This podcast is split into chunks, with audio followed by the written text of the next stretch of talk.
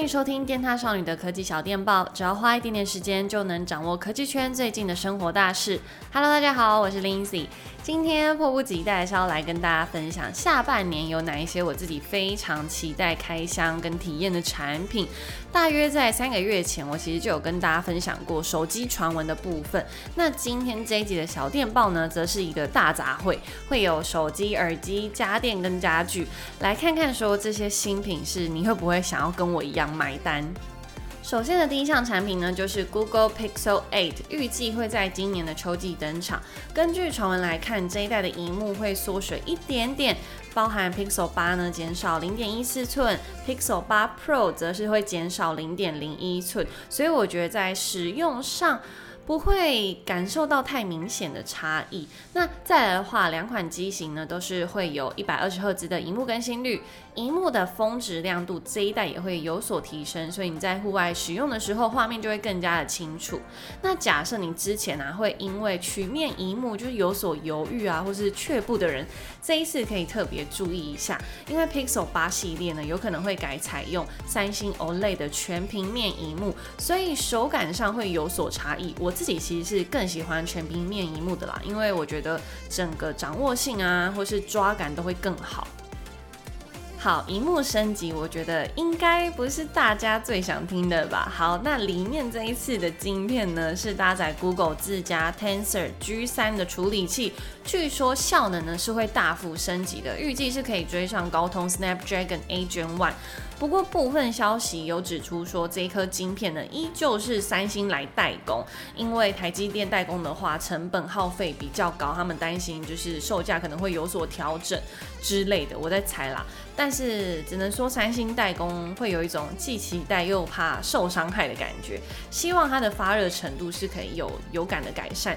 因为前阵子在使用 Google Pixel 7a 的时候，还是有遇到户外拍照，然后天气很热的时候，哇，整个暖暖包。至于拍照升级的部分，这一代会把重点放在强化夜拍成像的表现。那另外呢，它还有提到说，有可能会加快拍照的速度，然后并且降低模糊成像的可能性。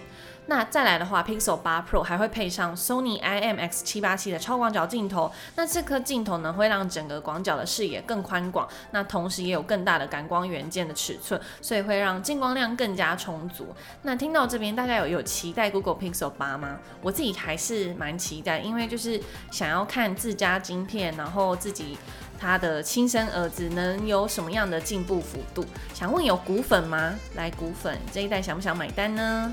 好，接下来我们进入到第二项产品是 Motorola 的折叠机。三个月前呢，我还在跟大家分享说它的各种传闻啊，或是渲染图等等的。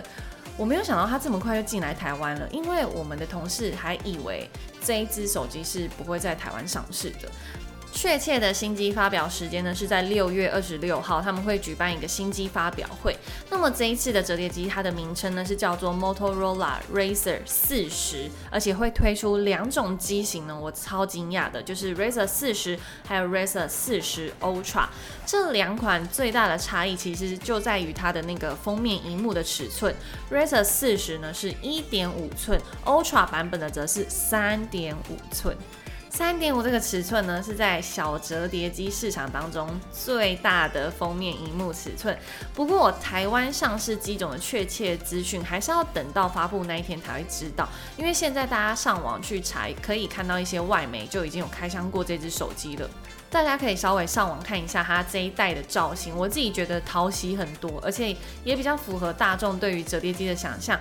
上一代的刀锋机，我就觉得说，哎，怀旧情感面偏多一点。要我真的这样带出去的话，我是没有办法啦。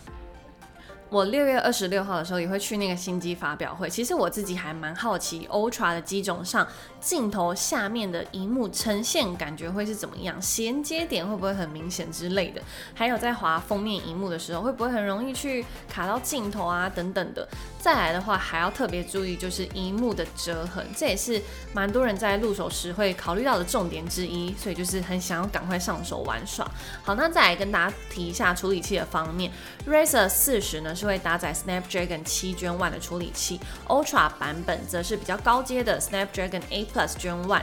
整体的定位呢是中阶的机款，所以它非常有可能成为目前台湾市面上最便宜的折叠手机。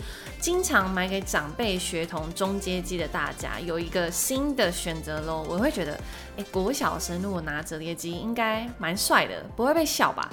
就整个很酷啊！因为如果要买一台旗舰级的折叠机，哇，那个要价不菲。而且全班如果大家都拿那种一般直立式手机的话，我拿折叠机应该会有交到很多朋友的感觉哦。好，那想要知道详细资讯的话，大家就一起等到六月二十六号的新机发表，快要到了。那电商少女的频道跟官网都会发布相关的资讯哦。因为之前就有跟大家提过，说下半年还会有像是三星的折叠机，再来的话就大家很期待的 iPhone 等等的，所以这边我就不多赘述。那怎么可能今年只有手机呢？下半年可能推出的新品里面，我有一个特别想要跟大家分享的，也是近期讨论度很高的，它就是 Sony WH-1000XM5 这个无线蓝牙耳机。这一款 Sony 的旗舰耳机啊，它在降噪和音质上，每一代的表现都是在水准之上，而且我个人是非常满意它的那个整个降噪上面的效果，很自然又不会说过于真空。这一代的 XM5 里面可能会搭载更大尺寸的八点四 mm 驱动荧幕，也就是说，这系列历代以来最大的驱动单体。上一代 XM4 的话是六 mm，也代表就是说它的音质上应该是会更加的进化。不过我会蛮在意说这一代体积会不会缩小，因为。之前 XM4 它是圆球体的设计，它会有一点压迫到我的额骨。我佩戴时间呢，最多就差不多两个小时，会需要拿下来休息一下。那我觉得这一代如果把那个额骨的部分体积缩小，我会整个佩戴体验会更加的舒适。也有传闻说，Sony 会在 XM5 上面加强麦克风人声收音的表现。两边耳机呢都是会搭载三组麦克风，比上一代是多了两组麦克风的数量增加，除了代表说它的收音效果有可能会更好之外，那其实在降噪还有通透上面的环境音表现也会蛮令人期待的。那先前呢，大家有没有看过他们出了一款蛮特别的耳机，叫做 Link Buds？那 Link Buds 呢上面有一个智慧功能，就叫做广域点按，就是你触碰到你的就是脸颊或是耳朵附近，就可以触发一些各种指令。这一次 XM5 呢也有望支援这个功能。其实看到这一次 XM5 的各种传闻呐，然后是各种升级，我就只能说，来来来，我给你钱，你赶快出，你赶快出。好的，那刚刚上面呢提到的这三样产品，包含 Google Pixel 8，然后 Motorola Razr 40，还有 Sony 的 WH-1000XM5 呢，都是在台湾还没有做正式曝光的。但是接下来要跟大家分享的是居家产品，是已经有实体，而且造型很特别。第一个呢，是我在今年 Computex 展览上面就已经玩过的 Acer 酷奇桌。其实早在一月份的时候，这个酷奇桌就已经发表了。可是为什么我还会说我很期待呢？把它归类在下半年想要看到的产品，因为大家去看官网，它一直处在一个缺货的状态。李佑也超想要开箱的，但是呢，就是没有货。酷奇桌它是结合飞轮脚踏车还有升降的工作桌，就是你踩飞轮的过程中啊，它那个都会把动力转换成电力，让你可以同时工作、充电跟运动。以官方的说法来看，六十 RPM 的转速，然后你踩动一个小时呢，大约是可以产生七十五瓦的电力。酷奇桌的桌面上还配有两个 USB Type A 的插孔跟一个 USB Type C，里面它是有内建电池的，所以你才可以边骑脚踏车边帮电池充电。不过我自己那天就是快速的体验完之后，我自己觉得还可以再加一个 Type C 的插孔，会更实用。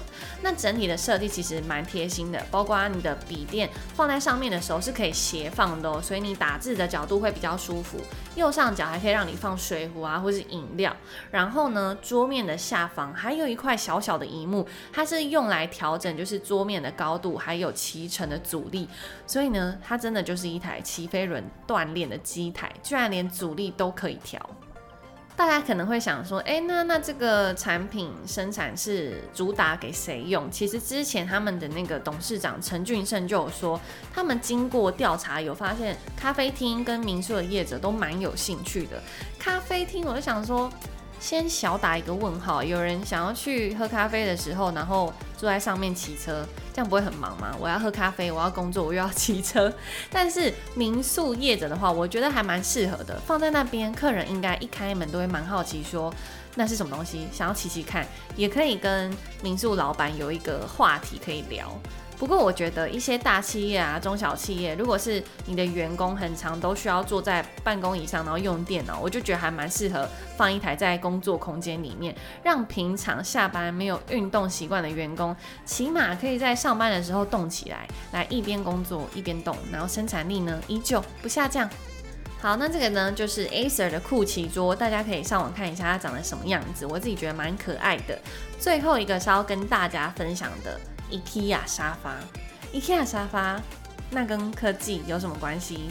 有的，因为呢，这个沙发是 IKEA 旗下实验的设计部门 Space Ten，他们近期呢就有用这个人工智慧呢，包含 Runway 或是 My Journey 等等的，打造出一个可以折叠的沙发。设计师呢，他是不断的跟 AI 进行测试啊，还有锻炼。原先呢，在成果上还是摆脱不了大家那种印象中很典型的沙发样式，所以设计师就开始喂一些特殊指令给 AI，包括轻量。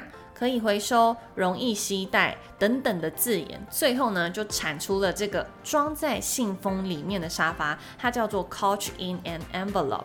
整体的重量呢大约是只有十公斤，它是可以折叠堆放，而且很薄，所以不论你是搬家或是你厂商库存量很多，都是可以省下不少空间的。它的沙发是采用铝制框架打造，所以还有重量轻巧啊，又可以回收。沙发的主体跟枕头的织物啊，都是用纤维素还有菌丝体泡沫的材质打造，这些材质呢都是可以透过生物分解的。